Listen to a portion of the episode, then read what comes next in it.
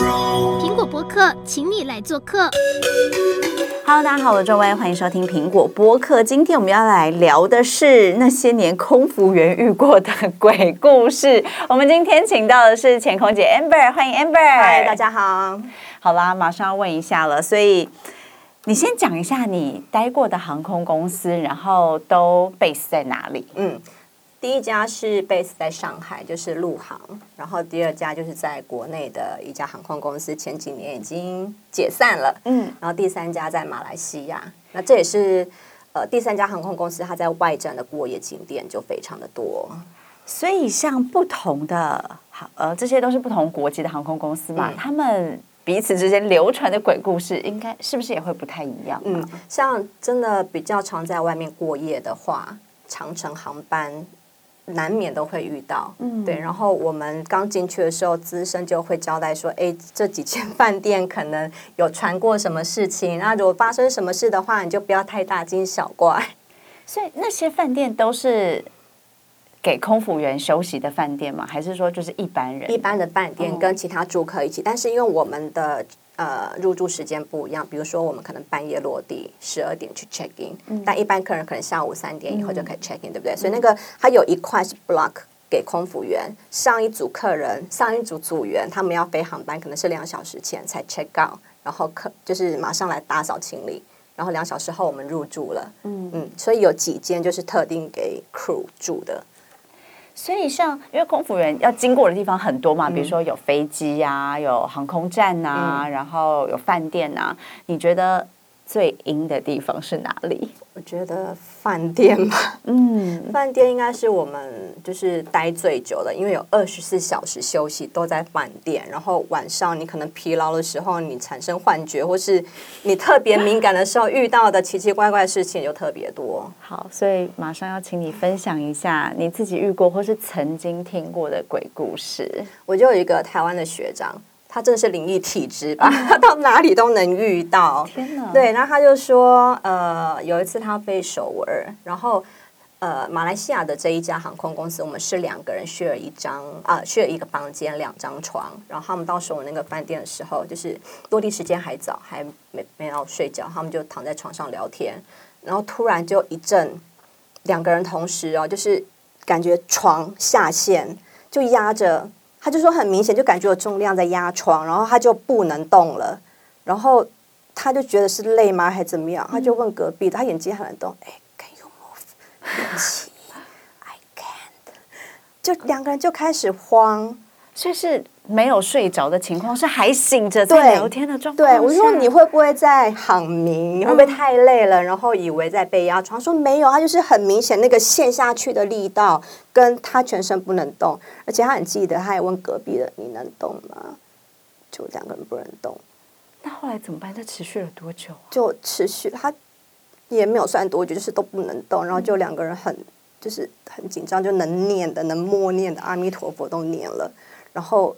突然之后一阵咻，他真的他不是咻的声音，他形容给我听就是整个那个陷下去的床就弹起来了，那个压力就走了，然后两两个就可以动，然后就你看我，我看你，就四目相对，然后想说刚刚发生什么事。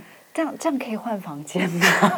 他后来应该有去要求，因为谁敢继续住？哦、对，但他就觉得那个陷下去，然后弹起来的好明显，所以他确定不是幻觉。嗯嗯，所以这个你说这是在首尔首尔的饭店，那其他地方呢？对，然后除了压床，我觉得他也遇到蛮多，像上海也有个很有名的，可能之前他进去的时候，我们上海换过两家饭店，然后第一家他住的时候我们还没进去，那时候他就。撞鬼经验，就是大家也觉得不干净，所以后来换到第二家，还是都有。对，然后上海的航班我们都是半夜落地，嗯、所以呃 landing 之后就上床就准备要睡觉了。然后呃，没有，他们进门前就是会拿那个房卡嘛。他说记得最清楚，就是通常我们拿感应卡，绿灯哔哔就可以进去。嗯、进去之前我会先敲门，就是 excuse me，或是不好意思打扰喽。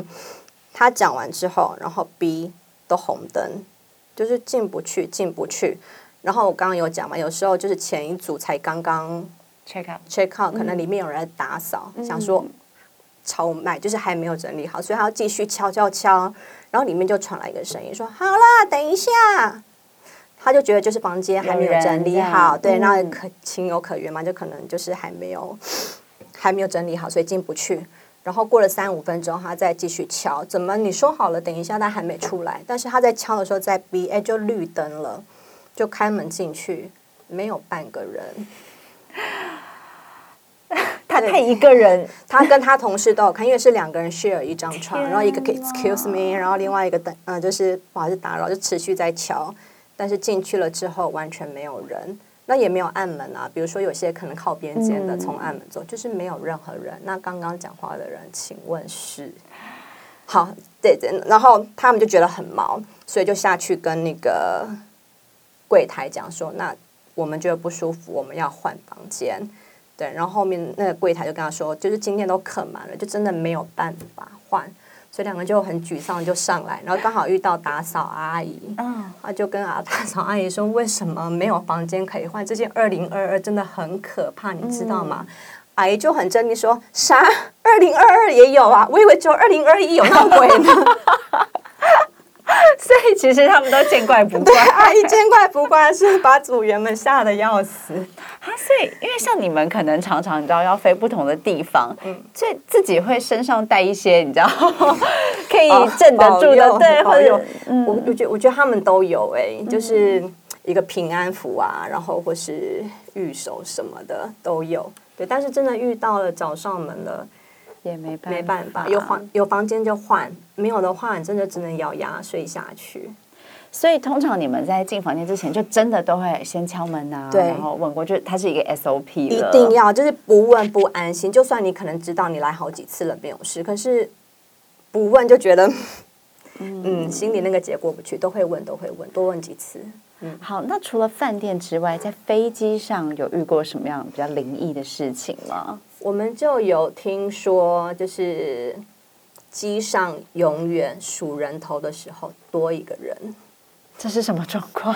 比如说飞机有时候靠廊桥嘛，所以客人从航下走到飞机就是。一条路，它不会有落跑的状况，但有些是坐接驳车，或是你要走一段走上飞机的。那通常地勤这边已经确定都登机了之后，我们在飞机上要再黑看一次，确定人没有躲在其他地方。嗯，然后就是我们公司的某几架编号，你就是舱单上可能一百五十五个人，你两个人互相点嘛，点到最后汇合的时候，永远都是一百五十六，数几次都一样，但人。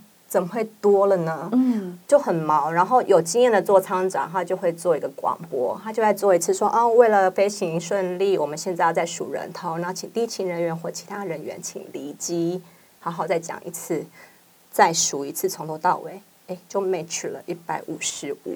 天哪！所以这种事真的会发生呢？就很奇怪，到底眼睛看到数到哪里去，嗯、就真的会多一个。嗯、所以就像有拜拜的那个意思一样，嗯、就是打个招呼，哎，一切就顺了。所以那像非短程跟非长程遇到的状况会不一样吗？长程的话，可能有些老人家或是有疾病的，你真的可能。就会让你遇到往生者，比如说我们有一个航班是飞中东的吉达，然后吉达它的目的地是麦加，很多穆斯林会去朝圣，嗯，然后他们这一些信仰者，他们有一个遗愿就是死要死在圣地，所以每次执行这个航班几乎都是老人家，嗯，对，就是生病的生病啊，然后。年纪很大的，对，他们就是不见得在飞机上会往生，但是可能去，然后等一段时间，然后死在那边。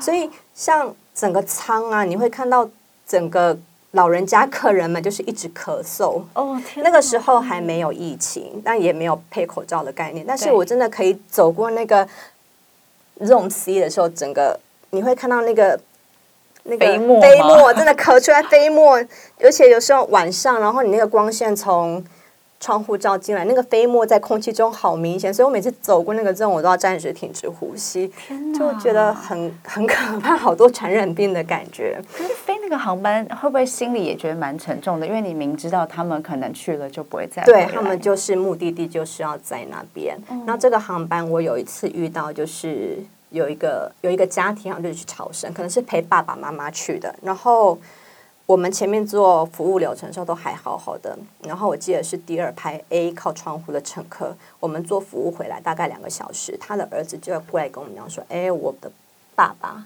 他不动了，你要不要来帮我们确认一下？”啊，对。然后我们就戴手套，就过去确认啊，就是量脉搏啊，就是就真的就对，就真的就没有就睡着了。但是航班可能还有两三个小时，所以它会慢慢的冷掉跟僵硬掉。天哪，好可怕哦！对啊，我们就把毛毯，就是把毛毯从头盖到尾。对，那他坐前面嘛，第二排，后面的客人不太会到前面来，所以就我们自己知道，然后也没有跟 E A 或是。二三三四排的讲，就是让他自然睡觉，不然的话会惊吓到其他乘客。所以这种状况是不会通知其他人的。呃，他们家属知道，我们知道，嗯、航班上的组员跟机长都知道，嗯、因为他可能机长要落地前叫救护车、叫警方上来，就是确定死亡。对，但是不会跟客人讲，因为你不知道客人会不会迷信，会太恐慌，对，或是暴动，或是我要换座位什么的，就是会越来越多 trouble。嗯、所以你们在。受训的时候也要学习处理这一块。嗯，像如果他这个是完全不用急救，在睡梦中自然死亡的，我们就是完成通报流程，通知机长，然后落地前就会有相关人员上来问家属有没有异议，然后又担架把他抬走。对，但是我有遇到一个也是某固定航线的客人，嗯，我在巡客舱的时候夜航走。走在那个走道上，怎么就踢到东西？嗯，一个女生的妈妈，她就整个躺在那个走道上不动，哎，就站住那个口走道，然后她的朋友也没有叫我们。然后其实我寻过去的时候，我想说不要不能睡地上，因为都是要系好安全带。他就说他昏倒了，就很镇定，怎么会这样？昏倒不是应该赶快来呼救吗？昏倒了，然后他就用自己的方法在拍他啊什么，然后我们就过去看，就是有点翻白眼，有呼吸就没有。反应对，然后我们就要问他的疾病史，有没有吃什么中毒的东西或什么服药，然后他就那他的他的朋友说哦，没事的，我就拿出一个养心丸，沙沙沙的瓶子 写个养心丸，说你给我来杯水就好了。对，然后我们就拿水给他喝，但当然还是要问了，就是有没有什么原因啊？没吃药，还是说血糖低啊什么？然后把他扶到座位上，就是空出两个座位给他，然后继续观察。所以他后来有活醒过来，吃了养心丸之后，就是有恢复，就是哎休息一下就没事。但是刚开始巡的时候，他就整个躺在地上，然后也没有人通报我们。好，刚才你有提到说，就是那个灯会自己亮，对，机上的灵异故事，对，对也是夜航的时候，然后那个是没有满客的座位，然后我的学长就跟我讲说，那个那个 zone 是他的区域，所以当 call button 亮的时候，他看到二十二 A。他就过去，就是要回应。可是走到的时候，二十二 A、B、C 没有客人，他就觉得这是前后排恶作剧吗？不小心按到吗？所以他就有问说有人按 call button 吗？没有人回，所以他就把它 reset 掉，再回去。然后二十二到米给里到中到他的位置，还没有走回去的时候，又噔噔又亮了。他就觉得晚上可以不要这样恶作剧嘛，所以他要走回去。然后这次他就连问都没有问，他就直接 reset 掉，然后回来就跟资深的回报说：“哎，有人在玩 call button。”嗯，他就说：“嗯，没关系，你下次再看到他按的时候，你就端一杯水过去。”他就觉得没有人干嘛要端水？嗯，反正他就听啊，果然没多久有叮咚，他远远看就同样的座位，所以他就端了一杯水给谁？他就打开中间的桌子放下去，然后看有什么反应。他要转身走的时候，灯。自己熄灭了，他不用去 reset，所以那个灯后来也就没有再亮。对，就没有再亮，他就安静走回去，然后想说：“哇，二十二 A B C 有做了看不见的人。”嗯，所以像嗯、呃，你们就刚才有提到，比如说有人真的在飞机上往生嘛，那那个飞机会从此就是谣传一些灵异的故事吗？还是不会也、嗯、会？因为我们是不会坐到乘客的位置，比如说二 A 有客人往生，那我们都会回报公司，但是不会让客人知道，因为在座的客人会有阴影。比如说这班下去之后，上来要搭的人知道刚刚这个柴油遗体在上面，嗯，对，所以都不会惊动客人。嗯，那如果就是可能这是短程，但如果是要飞那种十几个小时的航班，嗯、但遇到这种事要怎么办？通常会看坐。座位还有没有剩的？如果说不是满客的话，通常我们会把它挪到最后一排或第一排。比如说他坐的比较靠后面的话，但他旁边有其他客人，你总不可能让客人跟他办实体四五个小时。嗯嗯嗯嗯、所以附近客人难免会知道，但我们就会把最后一排 block 起来，然后把它躺平，然后把它移到后面，就可能用搀扶的方式到后面，然后放着盖毛毯，嗯。那如果遇到这种事，你们自己下了飞机之后会去，比如说拜拜啊，或者是做一些 收惊 对之类的。我们还好，就是反正就是服务他最后一程，我们倒没有想那么多。嗯，嗯好，刚刚提到是在飞机上有人往生嘛？那如果是已经往生，然后灵骨塔这种事情上飞机要怎么处理？这个在国内航线就第二家公司还蛮常遇到的，可能在。别的县市往生，但是要抱骨灰坛回来，但是也是要坐飞机啊，嗯、所以我们就会看到家属就是会多买一个座位。那他上课的时候，你会看到家属就抱了一个，就是真的就是把他迎接回家的感觉。对，然后骨灰坛坐在位置上也是要系好安全带的，所以我们会有多一个木箱的容器，把它固定在木箱里，然后木箱外面再用加长型的安全带固定，就让他坐在家属旁边。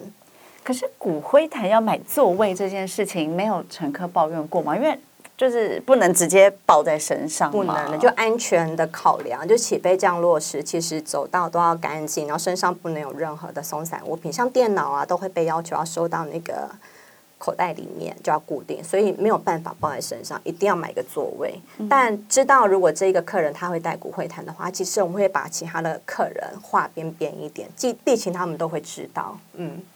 好，那这个是骨灰坛的状况。那其他比较可爱的，蛮可爱的，对，是什么？分享一下。像现在就是妈祖绕境季嘛，嗯、然后妈祖除了在国内绕境，他也会到厦门去交流。所以我们那时候像这个四月份、五月份就会有很多妈祖包机航班。嗯，对。然后我就有看到学姐们他们拍照，就可能十几尊的妈祖坐在前面，然后一个人一个座位，系好安全带。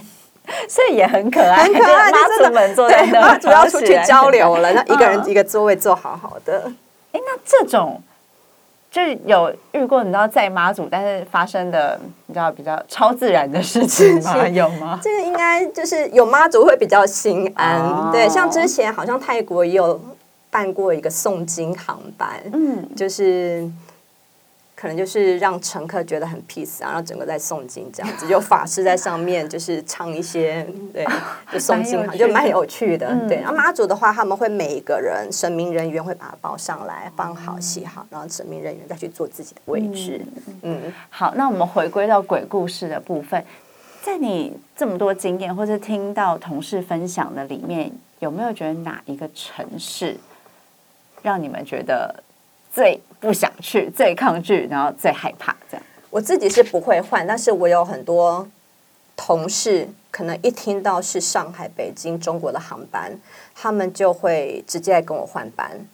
他宁愿不要冒那个风险，他可能本身会怕这些，怕鬼，那可能也会怕客人。Oh. 对，那我们公司是换班很自由，他真的会就私下私讯你，就说我愿意贴个一千两千。然后我可能我的班很烂，我可能当天是 turn around 台北要飞十个小时。他说你去过夜有过夜费，我就是贴钱给你，我就是要换掉，我就死都不要去。是因为真的遇过可怕的，或是听到听到一些，因为有些组员真的就很胆小，他是要开灯睡觉的。然后我们两个人一间嘛，其实遇到要开灯睡觉的组员，等于你作息也被打扰，所以他要换的话，哎，我觉得也乐意，就是不适合体质就不要飞，没有关系。所以大家最害怕的是中国航线，就对。目前遇到是换班频率比较高，宁愿换掉也不飞也不过夜的。嗯，好，那就是发生了这么多事情，你自己觉得人比较可怕还是鬼比较可怕？人比较可怕，真的吗？就是因为鬼不会来弄你呀，啊，就是鬼可能当下让你。措手不及，吓了一跳。嗯，对，但是它不会让你整个航班很难受。哦，对。然后我刚刚讲的人。组员有时候也会吓到你，比如说我在第二家公司的时候，我不晓得他有灵异体质，还是他 吃了一些会有迷幻的东西。嗯，对，他是我同学，然后他就是服务完之后，他在后面厨房跟我们聊天，他就有说：“哎，你有看到那个十几排那边有好多小精灵吗？”那因为他讲话的东西也，他讲的内容也不是很诡异或是很要吓你，他就说小精灵就亮亮的，鼻子尖尖的，你们没有看到吗？就真的就是他看到了那种形容，所以我们。呃，做服务的时候就会特地他讲那几排，我们都看一下，就没有东西。对，可是他又去跑去跟前面的组员讲说：“你看十几排那边好多小精灵。”他是认真的，他是认真的看到小精灵，所以一下飞机他就被约谈啦。